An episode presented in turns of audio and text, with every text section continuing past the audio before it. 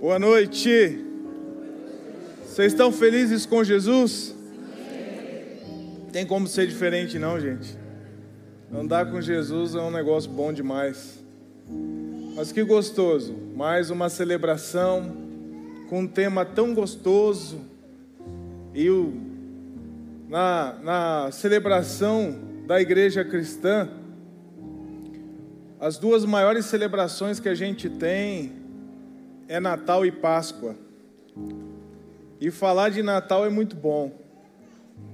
Eu estou aqui com esse privilégio de dividir com você um pouquinho do que nós temos na palavra de Deus e trazer um pouquinho à memória algumas coisas sobre o Natal. E hoje eu quero falar sobre as boas notícias de alegria e para falar de boas notícias de alegria, para a gente entender isso um pouco melhor, eu vou começar fazendo algumas perguntas para nós conseguirmos refletir esse espírito de Natal, fazer uma reflexão sobre isso, pensar sobre isso. A primeira pergunta é: por que precisamos de boas notícias? Fato é que nós, como humanos, precisamos de realização.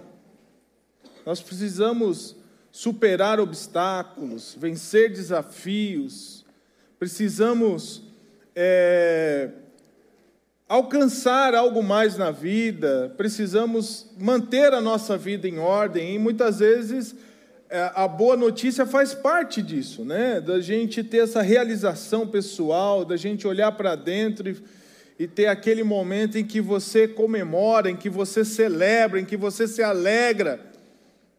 E nós, como humanos, precisamos de boas notícias, mas o Natal, ele vem dizer muito mais do que uma boa notícia comum, porque nós temos as boas notícias do dia a dia. Mas o Natal vem dizer algo mais. A gente começa a entrar numa questão mais espiritual quando a gente fala de Natal. E nós precisamos recuperar esse sentido do Natal nas nossas vidas, nas nossas famílias. Porque hoje é, o Natal, ele, para muita gente, ele é um feriado. Ele é uma ocasião de reunião de família, é uma oportunidade para alguns festejarem, banquetearem, beberem celebrarem de alguma forma as suas vidas, os reencontros, mas existe um fundo espiritual no Natal, que aliás é o sentido do Natal. Por que Natal existe? É o que eu quero falar com vocês hoje. Mas tem algumas outras perguntas que eu quero fazer para você. Quem é você? De onde você veio? Para onde você vai? São perguntas de cunho mais filosófico, de pensar sobre a vida. O que, que eu estou fazendo aqui? Aonde eu vim? Para onde eu vou? Essas são grandes questões que o homem fica tentando responder e preenchê-las e, e obter as respostas em diversos lugares. E a palavra de Deus ela tem essa resposta para nós. Mas eu quero também, já que nós estamos nesse clima de resgatar o espírito do Natal, o sentido do Natal, fazer mais uma pergunta para a nossa reflexão, para você que está nos assistindo em casa também. Onde você vai passar a eternidade? Tem jeito, né? Eu faço, às vezes eu tenho umas perguntas que, pô, Marcos, não era para fazer essa. Talvez alguém me assistindo em algum lugar, poxa, estou aqui para ver o pessoal cantar, para ouvir um, uma mensagem que me coloque para cima, tal. Lá vem você querendo falar de espiritual, perguntando onde eu vou passar a eternidade. Mas o, o Natal fala de coisa espiritual. A gente não está falando de uma criança aleatória que nasceu num lugar lá e, e ficou numa manjedoura. Não, nós estamos falando de um de um algo muito importante, uma boa notícia de alegria. E eu quero ler o texto agora com você. Naquela noite, havia alguns pastores nos campos próximos vigiando rebanhos de ovelhas. De repente, um anjo do Senhor apareceu entre eles e o brilho da glória do Senhor os cercou. Ficaram aterrorizados. Mas o anjo lhes disse: Não tenham medo, trago boas notícias que darão grande alegria a todo o povo, a todas as pessoas. Hoje em Belém, a cidade de Davi, nasceu o Salvador, que é Cristo o Senhor. Que benção, que coisa maravilhosa. E com isso eu faço essa afirmação que Deus enviou as boas notícias que transformam a vida de qualquer pessoa. Deus enviou essas boas notícias que transformam a vida de qualquer um, transforma a sua vida. Você que está aí em casa, está no carro, está em algum lugar. Deus enviou as boas notícias que transformam a sua vida. E eu quero falar com você sobre dois efeitos dessa transformação de Deus nas nossas vidas, das boas notícias que Deus mandou. E a primeira, o primeiro efeito é alegria, e o segundo efeito é salvação. E eu quero começar então falando sobre alegria. Alegria. Nossa necessidade de alegria e o seu efeito sobre nós. Que alegria é, é essa, Marcos, que a Bíblia ali está falando? Porque aqui no nosso plano terreno nós temos momentos de alegria, situações que nos alegram. Mas essa que a Bíblia está falando é essa, Marcos? Não, ela está falando de uma superior, de algo extraordinário, que vai alegrar todo o homem, toda mulher, todas as pessoas, a Bíblia diz. Porque nós temos necessidade dessa alegria. Que alegria é essa? Que realização é essa? É uma que transforma lá no profundo da nossa vida, da nossa alma. Eu quero dividir com você, para entendermos melhor isso, um texto de Mateus 13, 44, diz assim: o reino dos céus assemelha-se a um tesouro escondido no campo.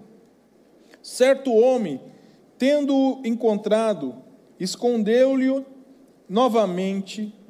Então, transbordando de alegria, vai, vende tudo o que tem e compra aquele terreno. Jesus, ele mencionou essa parábola para exemplificar o que é uma pessoa encontrar-se com ele o que é alguém recebê-lo na sua vida.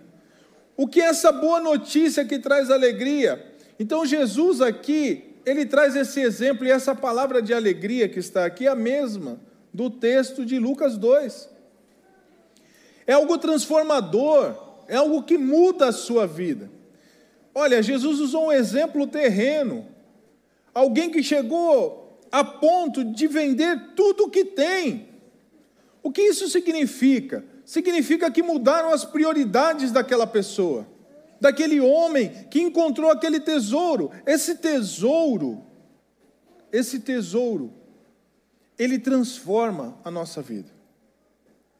E para você pensar de algo que faria você transformar na sua cabeça em secundário, em segundo plano, tudo o que você tem, tudo que você conquistou até hoje, talvez uma boa carreira, um bom emprego, talvez um bom carro, bons carros, patrimônio que você tem, casas e tudo mais, dinheiro no banco e tantas outras coisas, aquele homem chegaria e, e falaria assim: oh, não quero mais saber de nada disso, eu, eu, eu vendo tudo isso que eu tenho e eu quero comprar o terreno onde está esse tesouro, porque esse tesouro é mais precioso do que tudo isso que eu tenho.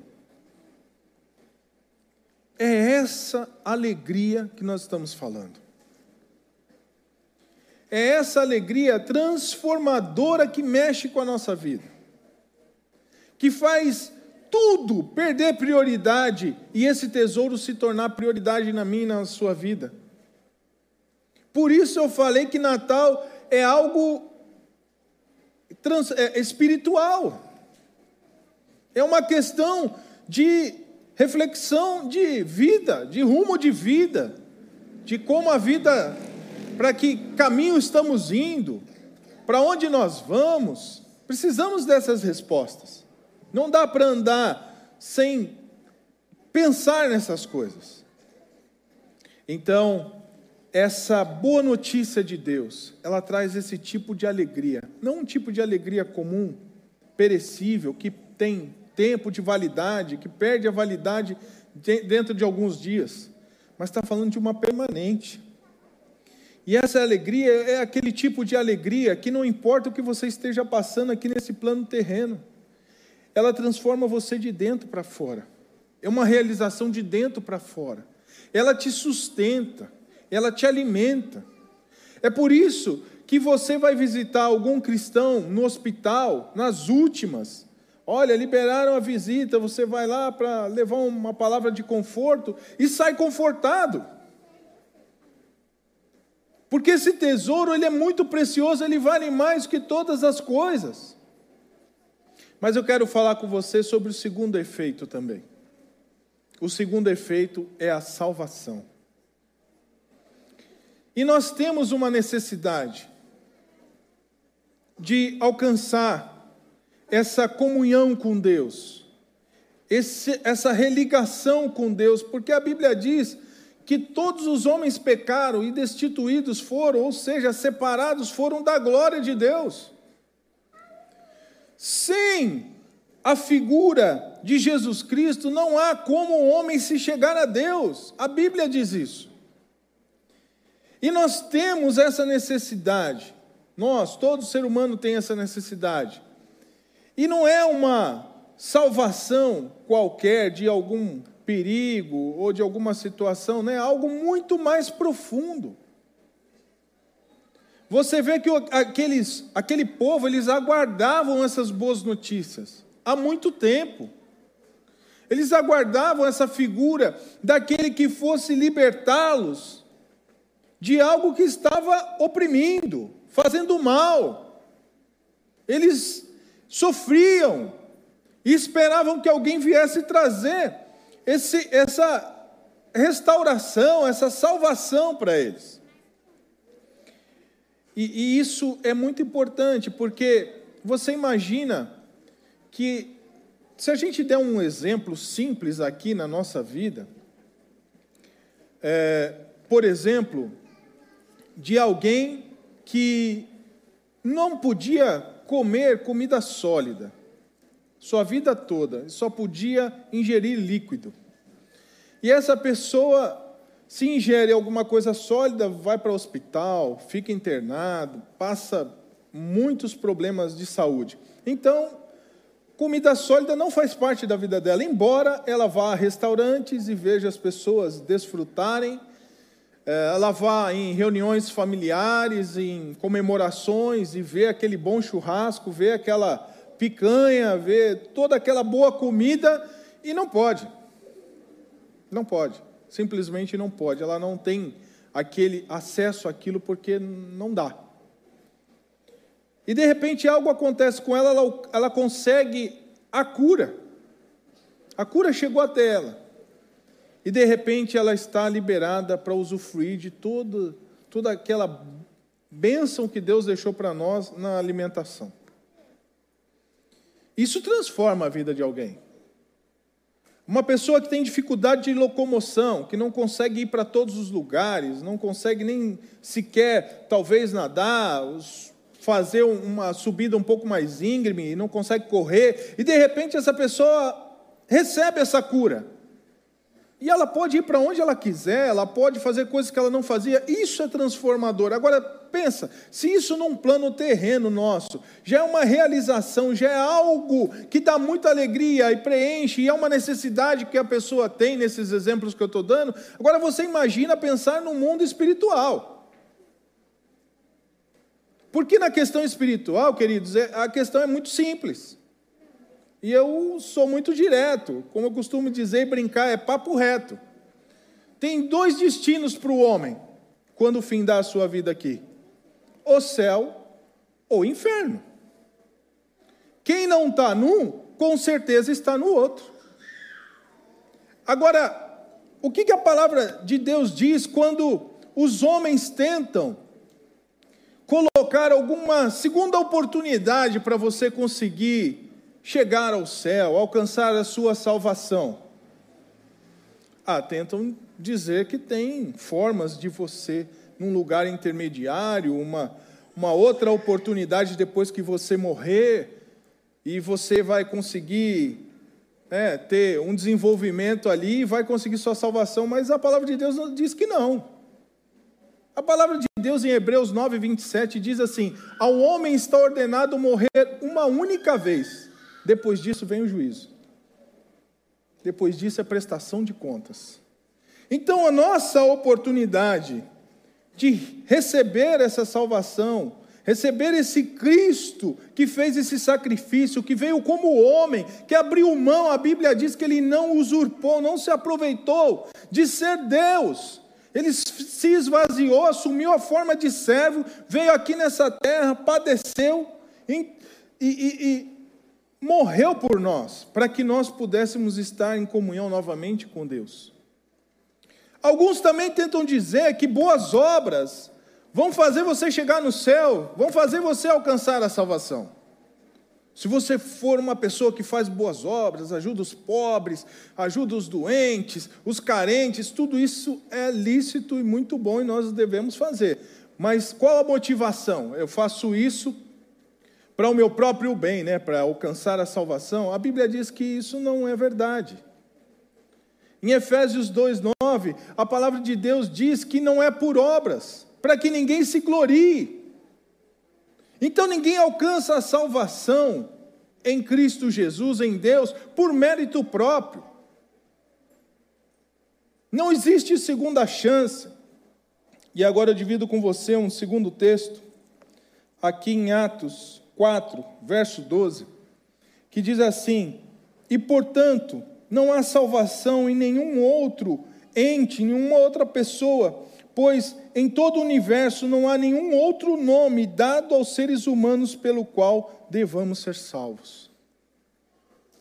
Foi essa boa notícia que o anjo levou aos pastores. A salvação chegou até vocês contemplem a glória de Deus diante dos homens. Então, a possibilidade do homem que estava desligado de Deus, separado de Deus, ter comunhão novamente com Deus, ter a, a sua cidadania como céu, depois ser brasileiro, depois ser argentino, depois ser americano, mas a sua primeira cidadania, cidadão do céu, porque ela é eterna.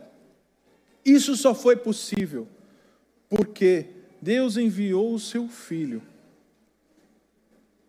para vir aqui na terra, padecer, para que todo aquele que nele crê não pereça, mas tenha vida eterna. Você que está em casa, Deus dá essa oportunidade para todo aquele que ainda não conheceu esse Salvador, esse Cristo, esse libertador. Libertar-nos do quê? Libertarmos do pecado, de nós mesmos, do nosso próprio ego. Nós somos pessoas muito orgulhosas. Nós não merecemos a misericórdia e a bondade de Deus. É a graça derramada sobre nós que nos permite ser alcançados por Deus. Então, queridos, Natal, quando você estiver celebrando com a sua família, estiver festejando, Comemore isso, você que é cristão. Você que não é, pense nisso. Só tem dois destinos quando você sair dessa para outra. Então, que nós possamos valorizar essas boas notícias de alegria que Deus mandou para nós, transformadoras, restauradoras. Eu quero orar com vocês Primeiro, agradecendo a Deus por essas boas notícias de alegria. Segundo, interceder por alguém que ainda não entregou a sua vida a esse Jesus maravilhoso, a esse Jesus transformador, salvador. Você que está em algum lugar nos assistindo digitalmente aí pela tela, por esse vídeo, que você possa entregar sua vida a Deus, você possa entender esse sacrifício na cruz. Tudo isso teve um propósito. Foi por mim e por sua causa. Deus desceu como homem para entrar no tempo. Aquele que não tem tempo, é atemporal, entrou no tempo para nos tirar do tempo e nos levar para a eternidade. Então Deus é maravilhoso. Vamos orar. Senhor, te agradecemos pela salvação, pela boa nova, de alegria que o Senhor nos alcançou. Mesmo com a dureza do nosso coração, mesmo sendo falhos e pecadores, a Sua graça nos alcançou. Oro pelas pessoas que ainda não têm esse compromisso contigo, ainda não entregaram a sua vida ao Senhor. Que elas possam perceber que o Natal é uma época, é uma celebração de boas notícias de alegria para toda a humanidade. Há salvação em Jesus Cristo. Há uma transformação de vida, tem como ser gente nova através da pessoa de Jesus Cristo comandando a nossa vida e a gente andando pela Sua palavra. Senhor, eu intercedo por essas pessoas que estão nos assistindo, que estão aqui. Pai, para que o Senhor, para que o Senhor esteja ouvindo cada oração agora, Senhor, aqueles que estão entregando a sua vida e aqueles, Senhor, que estão refletindo, que possam sentir o seu toque, meu Pai, em nome de Jesus. Então celebremos o Natal boas notícias de grande alegria. Lembre-se disso. Deus os abençoe.